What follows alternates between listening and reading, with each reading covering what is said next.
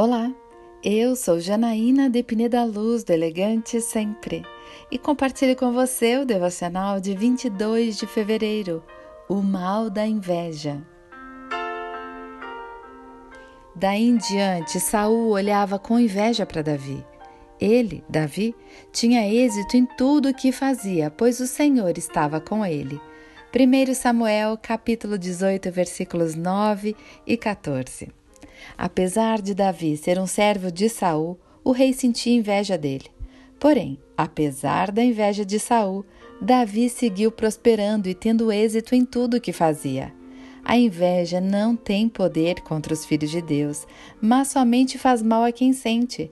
Como diz Provérbios 14, a inveja apodrece os ossos.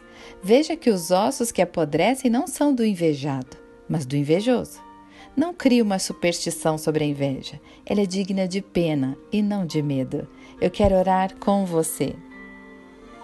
Pai amado, não quero temer a inveja alheia, mas apenas o seu juízo, que eu tenha sempre bons olhos para com as pessoas, pois se o Senhor é comigo, que mal pode me fazer o homem?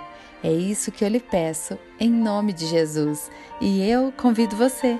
Siga comigo no site elegantesempre.com.br e em todas as redes sociais. Um dia incrível para você!